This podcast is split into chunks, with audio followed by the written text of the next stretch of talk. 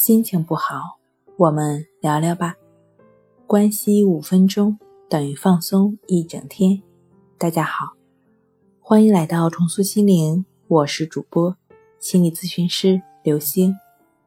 今天我们要分享的作品是做得到、摸得着的强迫症简单治疗方法。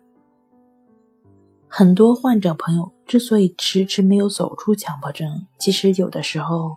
并不是他们对森田的理论不理解，或者是理解错了，而是在于他们太注重理论而轻了实践。于是，经常可以看到这样一些朋友，他们嘴上理论说的一套一套的，并且说的非常透彻，但是却仍旧是陷在症状里无法自拔。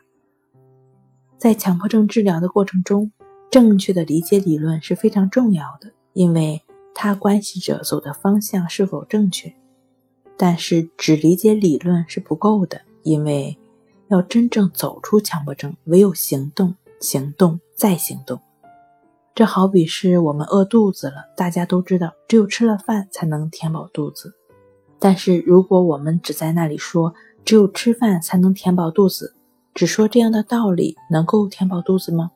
答案当然是不能了。要想真正填饱肚子，只有去行动，去找食物来吃。所以，想要走出强迫，也需要像我们填饱肚子一样，唯有行动，行动再行动，去做。亦是如此。对于你一切经验到的，无论是看到、听到、想到、闻到、尝到，所思所想、所作所为，对于这一切不加分析的，对他们加上亦是如此。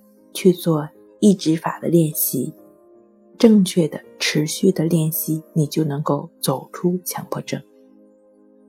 好了，今天跟您分享到这儿，欢迎关注我们的微信公众账号“重塑心灵心理康复中心”，也可以添加 “s u 零一一二三四五六七八九”与专业的咨询师对话。你的情绪我来解决。